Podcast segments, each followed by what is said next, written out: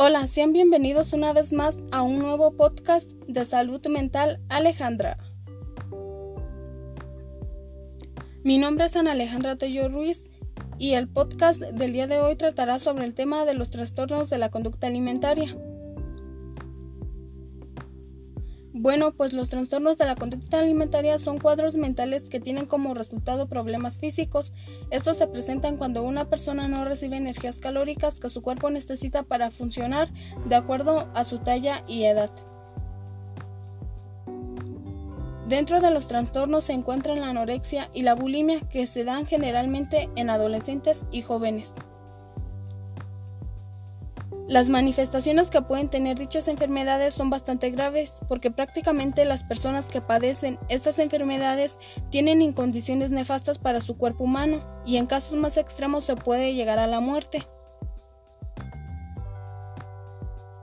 En primer lugar tenemos a la anorexia. Este es un trastorno que hace que la persona tenga un deseo incontrolable de perder peso y también hace que se preocupe cada vez más si es que gana peso. Esto se da en lo principal entre los 10 y 18 años y alrededor de los 13 es donde se empieza a desarrollar la enfermedad, y esta da principalmente en las mujeres. Existen dos tipos, la anorexia restrictiva y la anorexia purgatoria. Los síntomas de este trastorno en las mujeres son la desaparición de la menstruación, fatiga, pérdida de peso excesivo, mucho sueño, conductas extrañas con la comida como por ejemplo esconderla.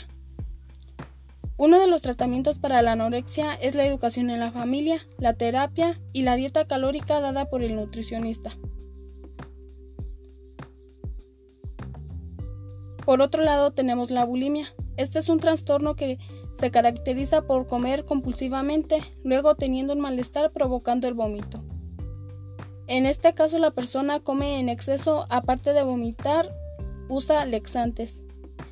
Esto se da generalmente entre personas de 15 a 25 años, más en las mujeres. Los síntomas son dolor de garganta por la provocación del vómito, alteraciones metabólicas y trastornos gastrointestinales. El tratamiento de esta enfermedad por lo general puede durar de 4 a 5 meses y lo fundamental es tener apoyo familiar, no saltarse comidas, adquirir alimentos normales y lo principal es evitar el vómito.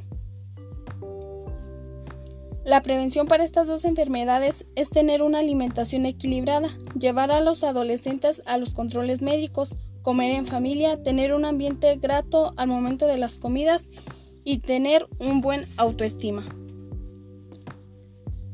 Estas enfermedades son muy difíciles de tratar, ya que por lo general las personas no tienen conciencia de lo que están haciendo.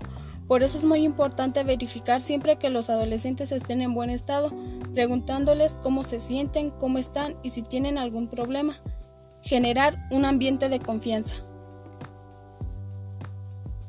Bueno, pues espero que este podcast haya sido de tu agrado, así que no olvides suscribirte y seguir al pendiente de nuevo contenido. Hasta la próxima.